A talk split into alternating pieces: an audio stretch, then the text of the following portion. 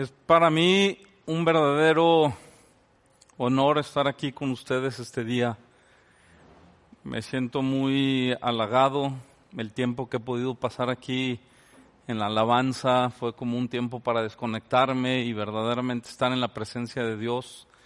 El ver el esmero con el que la gente sirve a Dios, estando aquí, a todos los que han estado aquí, los felicito, les doy un abrazo verdaderamente muy profesional, pero el servicio con el que hacen las cosas es algo que yo me imagino que Dios se goza. El otro día les decía a mis hijos que hacemos héroes de personas porque son buenos para algo en la vida, ¿no? Y yo les decía que los verdaderos héroes son los que sirven a Dios y son los que debemos de admirar. Y pues aquí estoy, me siento contento, me costó trabajo venir aquí, me tuve que dejar la barba, tuve que adoptar un look acá medio pastoral para que Armando me pudiera invitar. Tres domingos me canceló, ya la barba me picaba, ya no podía más, pero bueno, aguanté y aquí estoy. Y, y, bueno, pues también quiero promocionar esta camisa, me siento muy orgulloso, me dijo Sara que estaba muy bonita. La hizo Esteban, mi hijo, tiene muchas, por si alguien quiere. este es un tiempo muy especial el que estamos viviendo en estos tiempos, definitivamente, algo que sin precedente había sucedido desde hace muchos años. Sin embargo, probablemente lo que te voy a decir parezca una locura. Yo me he sentido muy contento yo me he sentido diferente, con tiempo para cosas que por lo general no tengo tiempo y me he sentido como muy seguro en Dios, confiado. Sé que lo que Él dice es cierto, que todo es para el bien de los que le aman. Entonces te invito a que en este tiempo y la palabra que traigo hoy, pues te pueda servir, abre tu corazón, recíbela y que Dios te bendiga. Hoy quiero compartir de Efesios y te voy a decir por qué. Eh, esta Navidad yo no salí fuera de vacaciones, me quedé en mi casa con mi familia, trabajé y obviamente pues el año nuevo llegó y no teníamos nada que hacer. Y por lo general no presto mucha atención a los chats. Mis amigos me hacen bullying de eso, pero en esta ocasión sí tuve la oportunidad de estar como observando lo que me decía la gente y me llamó mucho la atención que mucha gente me mandaba buenos deseos y todos los deseos era que Dios cumpliera mis sueños, que Dios me bendijera, que Dios me prosperara, y, como que tuve el tiempo de meditar y de reflexionar en todo esto y, yo dije, ¿cuál será realmente la verdadera bendición en todo esto? Y después de unos días de reflexionar, yo empecé a responderle a mis amigos y les dije, que este año conozcas mejor a Dios. Y esa es la, la, prédica que, que he preparado para ti, y que la quiero compartir hoy contigo y quiero compartir de Efesios. Yo no soy tan tecnológico todavía para traer un iPad. Dije, no voy a hacer que la riegue, entonces mejor aquí traigo mis hojitas de papel con, con pluma. Pero se empieza por el ajuar, ahí voy mejorando. Eh, entonces, Efesios 1, del 15 al 18 es una traducción de, la versión de Message con la cual quiero compartir contigo. Es por eso, cuando escuché de la sólida confianza que tienen en el Señor Jesús y de su gran amor que demuestran por todos los seguidores de Jesús, que no he podido parar de dar gracias a Dios por ustedes cada vez que he orado. Pienso en ustedes y doy gracias. Pero hago más que solo dar gracias. Pido, le pido al Dios de nuestro Señor Jesucristo, el Dios de gloria que los haga inteligentes y que puedan discernir para que lo conozcan personalmente, que sus ojos estén enfocados y sin distractores, para que puedan ver exactamente a qué Él los ha llamado a hacer, y para que entiendan la inmensidad de esta gloriosa manera de vivir que Él tiene para sus seguidores. Entonces quiero compartir contigo, voy a tomar tantita agua, acerca de este pasaje de Efesios y quiero desglosarlo. Yo no soy muy dado a predicar de una manera expositiva como lo hace Armando, pero dado que él es el pastor y él es el que manda, pues hay que intentarle. Entonces, quiero eh, primero como observar lo que dice Pablo acerca de los efesios. Pablo dice que los efesios son gente, cristianos, con una fe sólida. Y si nosotros nos vamos al original, aquí la palabra fe quiere decir confiar en Jesús como se dice en el Evangelio. Entonces, eh, los efesios que eran gentiles se consideraban que tenían una profunda fe en Jesucristo y que lo que aprendían lo llevaban o lo ponían en obra. Una fuerte confianza y dependencia en Jesús. Eso también quiere decir el, el original. Y déjame decirte que hay dos tipos de fe. La fe nominal y la fe real. La fe nominal es aquella con la que todos los cristianos empezamos. Es la fe en donde escuchamos la palabra de Dios, la memorizamos, la recitamos, pero no se ha encarnado en nuestro corazón. Y la fe real, que es la invitación de Jesús hacia nosotros, y es a donde Jesús anhela que todos nosotros crezcamos, es la fe que, que, Abraham la ejemplifica muy bien cuando dice que, que Dios le, le pidió que, que, saliera para ir a, a conquistar la tierra que les había prometido y que dice que Abraham no creyó en el texto que se le había dicho, sino le creyó a aquel que le dijo el texto. Entonces, la fe real es aquella que, que depende o cree y se basa en el carácter de Dios, en la naturaleza de quién es Dios. Y, esa es la fe a la cual Jesús nos está invitando a todos como cristianos. En estos tiempos estoy seguro que nuestra fe se ha visto probada. Y yo te quiero invitar a que, a que le creas a aquel que te está diciendo las cosas. Hay una promesa muy importante que creo que es muy relevante para estos tiempos. Y Jesús nos promete que nunca nos va a faltar ni de comer ni de vestir. Y entonces aquí no es tanto qué dice el texto, sino quién lo dice. Y esto es algo que tenemos que aprender, a escuchar al que nos lo dice, a conocer que aquel que nos lo dice no miente y no dice las cosas nada más por decirlas, sino que lo que dice lo cumple. Y esto es algo que empieza a ser característico de esta fe real, que es que te puedes agarrar de lo que Jesús ha dicho y creerle y, y sostenerte de ahí.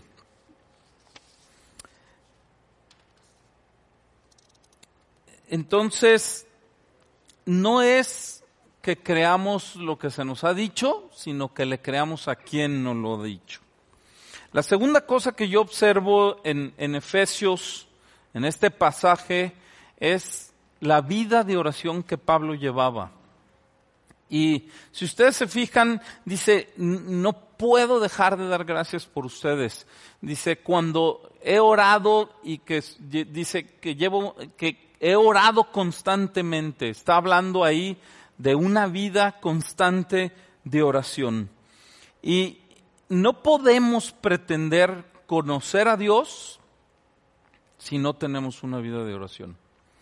Entonces, la invitación de Dios es para todos, es para que todos lo conozcamos, es para que todos disfrutemos de esa relación que Él, a través del sacrificio de Jesús, ha puesto delante de nosotros para que nosotros podamos confiar en Él. La oración es como Dios nos da aquellas tantas cosas inimaginables que Él tiene para nosotros.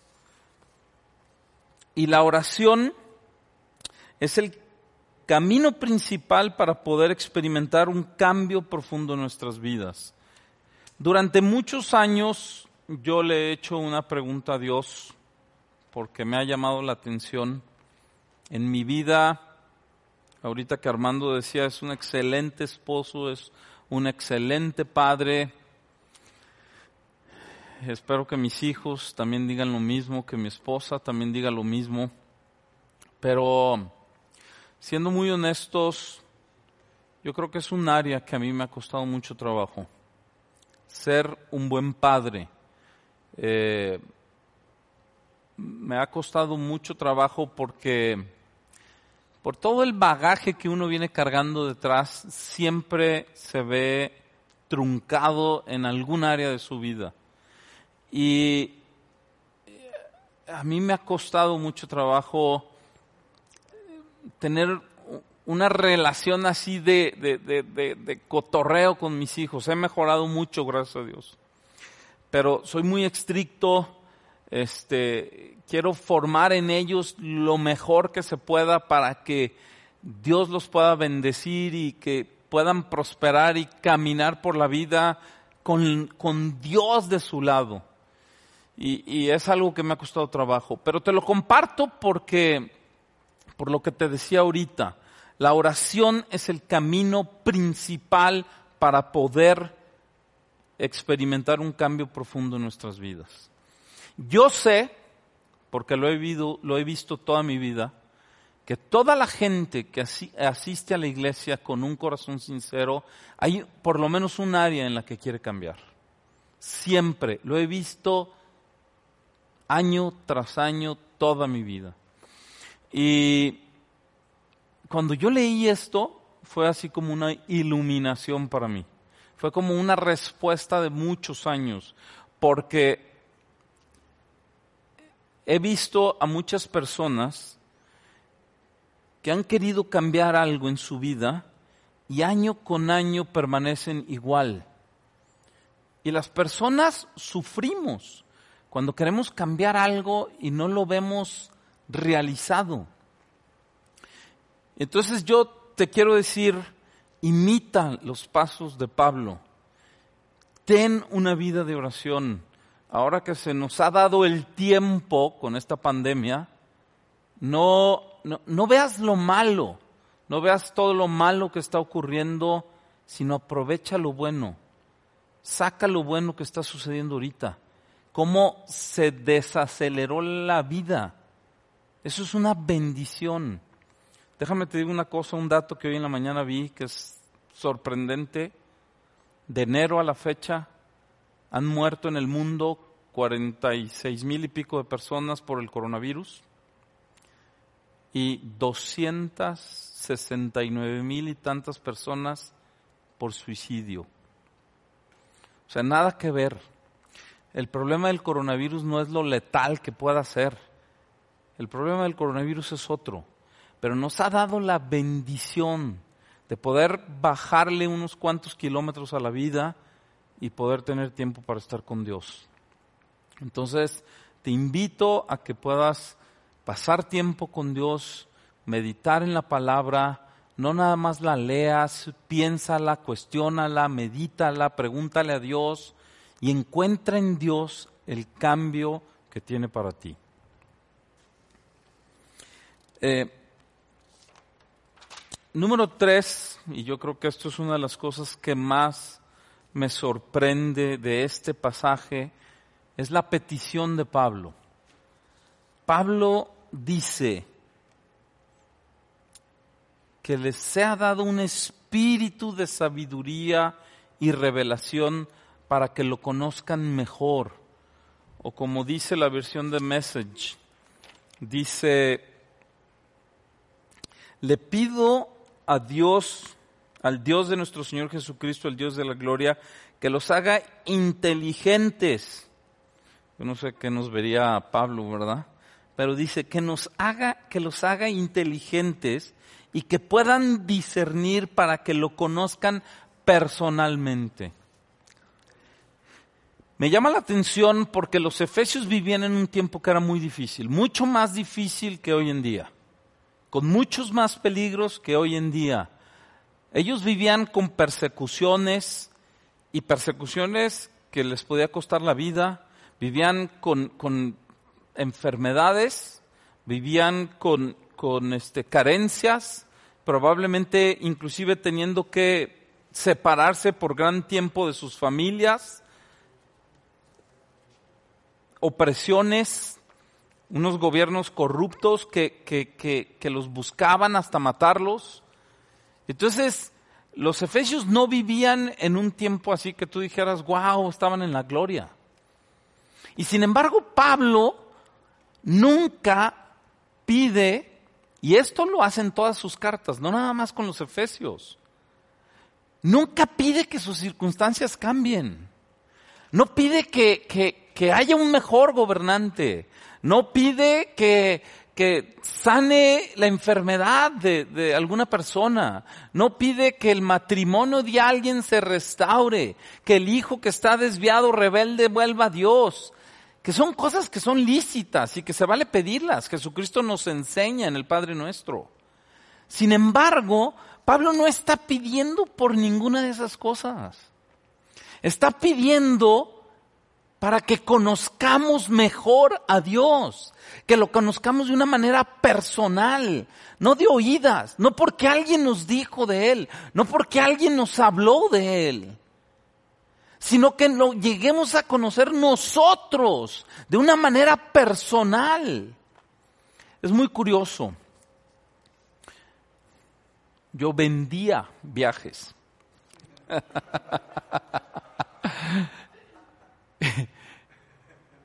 y nunca vendes igual un viaje en donde tú ya has estado, en donde tú has caminado las calles, has visitado los restaurantes, has visto las atracciones de, viva voz. Nunca vendes igual un viaje en donde tú ya has estado que otro lugar en donde no has estado. Es lo mismo.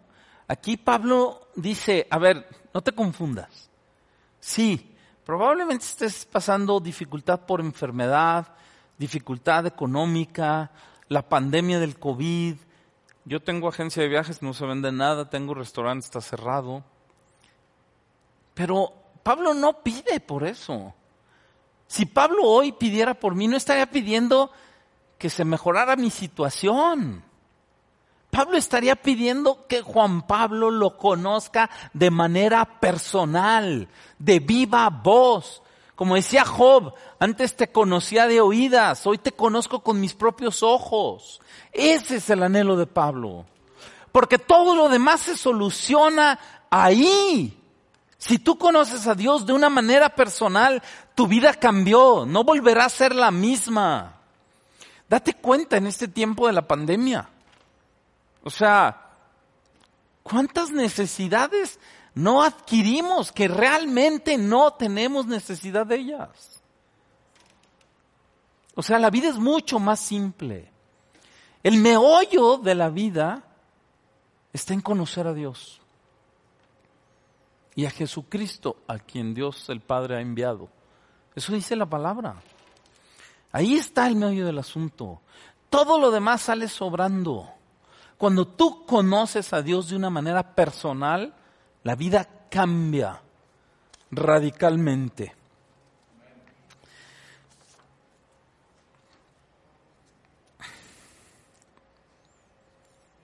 Entonces, yo creo que si Dios, si conociéramos a Dios de una manera personal, Si tienes problemas económicos, se solucionarían. Si tienes problema matrimonial, se solucionaría. Si tienes un problema con uno de tus hijos, se solucionaría. Déjame te digo una cosa. Yo sé que mis hijos servirían a Dios con todo su corazón si yo manifestara conocerlo personalmente. Yo batallé durante mucho tiempo como haciéndome una pregunta, ¿qué es lo que falta? ¿Qué es lo que me falta? Y la conclusión es esta. Me falta conocer a Dios personalmente. Me falta conocerlo de viva voz. Me falta, ojo, no me malinterpretes. Los efesios tenían una fe sólida. Y sin embargo Pablo está pidiendo que lo conozcan mejor, que lo conozcan personalmente. Mi fe es sólida. Pero yo quiero conocerlo mejor. Yo quiero conocerlo personalmente, que nadie me venga y me platique. Que sea Él el que me enseñe, me instruya, me guíe. Y eso no quiere decir que no voy a aprender de Armando, mi pastor, de otros pastores, que no voy a aprender de otras gentes que vengan, me den un consejo. Pero Dios quiere que aprendamos de Él ahí en nuestro tiempo privado de oración con Él. Mi último punto es que somos agentes del cambio.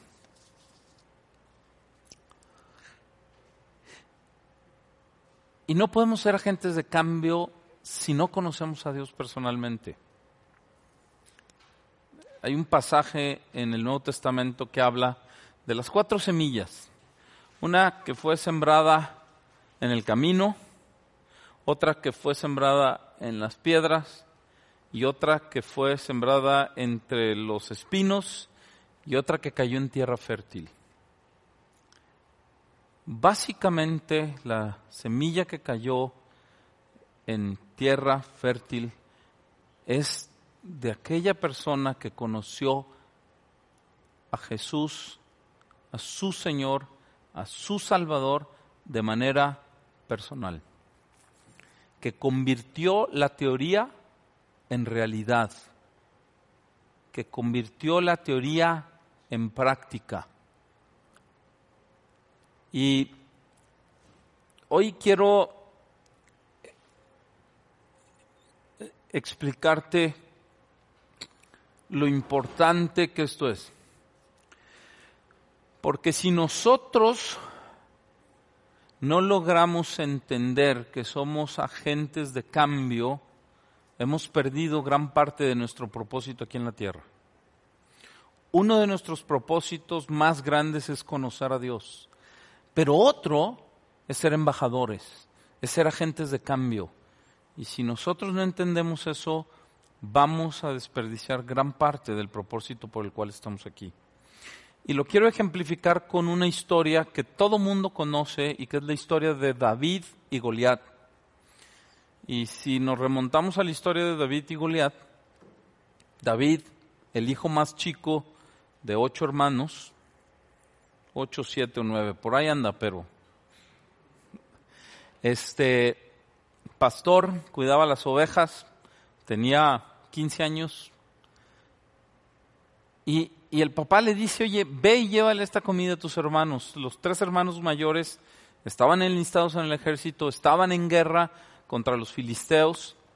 Y dice David, claro que sí, papá. Al día siguiente se levanta, va y encarga las ovejas a otro pastor y se va a llevarles lo que su papá les había enviado.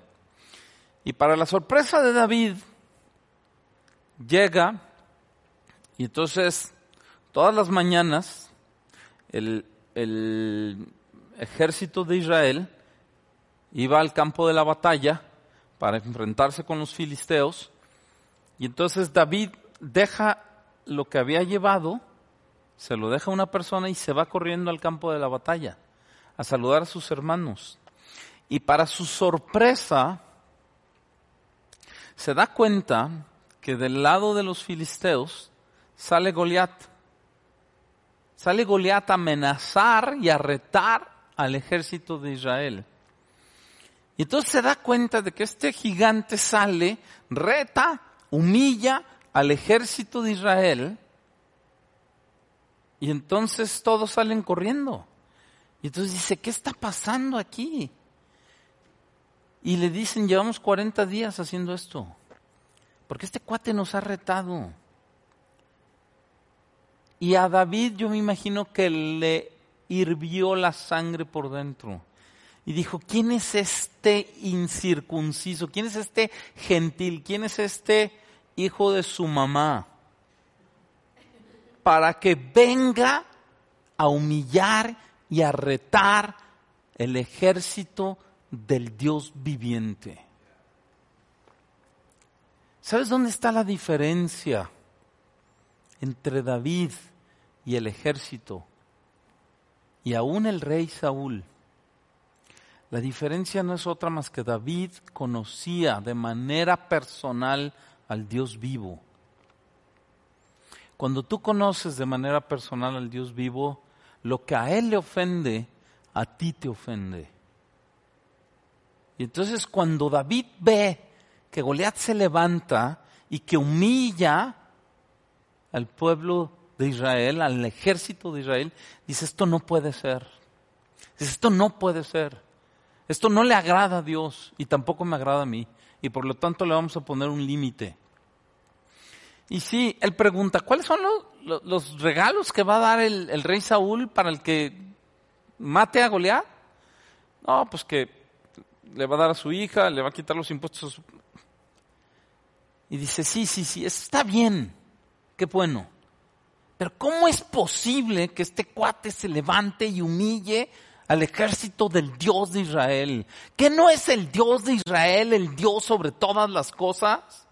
¿Que no es el Dios de Israel que está por encima de todo, que gobierna los cielos y la tierra, que le ha puesto el nombre a las estrellas? ¿No estamos hablando de ese Dios? ¿Cómo es posible que este cuate se atreva tan siquiera a levantarse en contra del Dios de Israel? Y eso es lo que enciende a David en su corazón. Esa es la diferencia entre el ejército y David. Y yo creo que la invitación de Dios hacia nosotros es que seamos Davides y que no seamos la iglesia común y corriente, que no tiene nada de malo. Hay un proceso en la vida, pero tu llamado no es hacer la iglesia común y corriente. Tu llamado es hacer un agente de cambio. Tu llamado es salir y decir, ¿cómo es posible que este esté sucediendo aquí en la tierra? Y que lo que le indigna a Dios nos indigne a nosotros en nuestro corazón. Ese es el llamado que tenemos. Tenemos un llamado a ser agentes y no nos podemos quedar de brazos cruzados. David buscaba a Dios. Te voy a dejar una tarea. Lee el Salmo 119. Y ahí te vas a encontrar versículos que dicen, enséñame tus decretos. Abre mis ojos para que vea las verdades maravillosas que hay en tus enseñanzas. Oh, cuánto amo tus enseñanzas. Pienso en ellas todo el día. Qué dulces son a, mi paladar tus palabras. Son más dulces que la miel. Da discernimiento a este siervo tuyo, entonces comprenderé tus leyes. David era un hombre que buscaba a Dios. David era un hombre que anhelaba conocer a Dios de manera práctica, no solamente teóricamente. Y ese es eh, eh, el meollo del asunto aquí. Esa es la invitación que yo quiero hacerte el día de hoy. Que puedas pasar de un conocimiento teórico a un conocimiento práctico. De lo que te han dicho a que, a que te lo diga Dios y que sea una realidad en tu vida. Esteban, mi hijo, que por eso me traje hoy su camisa, Tenía una camisa y salía orgulloso a todos lados en la calle. Y la camisa decía, no le digas a tus problemas, no le digas a tu Dios cuán grandes son tus problemas. Dile a tus problemas cuán grande es tu Dios. Y el problema es que el ejército de Israel estaba viendo por el lado equivocado del telescopio a Dios. Y entonces veía un Dios pequeño. Y al ver un Dios pequeño, ellos se hicieron pequeños.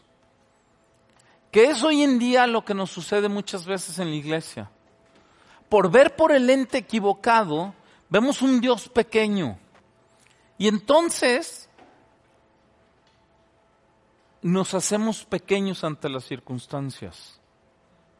Dale la vuelta al telescopio y te darás cuenta qué tan grande es tu Dios. Y entonces podrás enfrentar todas las circunstancias que vengan a tu vida con paz. Quiero empezar a cerrar y es importante que aprendamos a medir en nuestras vidas en qué nivel estamos. No para que te condenes, no para que te golpees, te flageles, sino para que puedas seguir creciendo a la estatura que Dios te ha llamado. Y el primer medidor que yo tengo es el contentamiento. Hoy en la mañana o ayer en la mañana veía yo mis apuntes, mi, diario, y, y tenía una anotación que decía, en donde empieza la comparación se acabó el contentamiento. Y yo creo que una de las cosas que tenemos que lograr en Dios es ser contentos con lo que nos ha dado. De hecho, la palabra nos dice que tengamos contentamiento. Y eso nos va a llevar a la felicidad y nos va a llevar a ser más generosos, porque vamos a ocupar menos cosas. Número dos es nuestra vida de oración. Los hombres que conocen a Dios son ante todo hombres de oración. Número tres es la paz que lleguemos a tener en tiempos de dificultad. No podemos dejar que el miedo se apodere de nosotros, porque tenemos muchas promesas de parte de Dios. Y es muy importante creerle a Dios. ¿Sí? Número cuatro, es el denuedo que tengamos para hablar de Dios sin pena y sin miedo. Conocer a Dios nos hace sentirnos orgullosos de Él. Y eso nos hace hablar con denuedo, con sabiduría, pero con denuedo. Y por último, ¿qué tan identificados estamos con el corazón de Dios? Lo que para Dios no es grato, para nosotros tampoco. Hoy en día no podemos llamar bueno a lo que Dios llama malo. No está bien eso. Y tenemos que identificarnos con Dios en eso. Nuestro corazón debe de estar en sintonía con Él. Entonces para cerrar quisiera animarte, quisiera decirte que tienes un Dios que está contigo siempre y que quiere que lo pruebes, que quiere que, que, que tú aprendas a poner tu confianza en Él, que seas como los efesios, de una fe sólida, pero además que lo conozcas mejor y que lo conozcas personalmente. Y quisiera hacer una oración, si tú estás pasando una situación difícil, si tú no conoces a Dios y quisieras conocerlo, quiero hacer una oración contigo para que eh, en este día puedas abrir tu corazón a Él, invitarlo a que entre en tu corazón y que puedas a partir de hoy empezar a caminar con Él. Dios quiere que, que tengas paz en tu corazón a pesar de lo que estamos viviendo porque Él va a proveer para ti todo lo que tú necesitas. Entonces, si estás ahí en tu casa, concéntrate, cierra tus ojos para que no te distraigas y vamos a hacer una oración. Padre, tú eres el Dios Todopoderoso que estás sobre todas las cosas. Y tú eres el Dios que nos has llamado y que nos has escogido y que tienes grandes planes para nuestras vidas. Abrimos nuestro corazón hoy en esta en este día. Abrimos nuestro corazón a ti. Te invitamos a que vengas a nuestras vidas, que nos manifiestes tu amor, tu protección, tu cuidado, que sea una realidad para nosotros y no solamente una teoría. Te pedimos perdón por, por todos nuestros pecados. Te pedimos perdón por por todo aquello que hemos hecho y pensado que no te agrada, Señor, por todo aquello que nos haya podido separar de ti.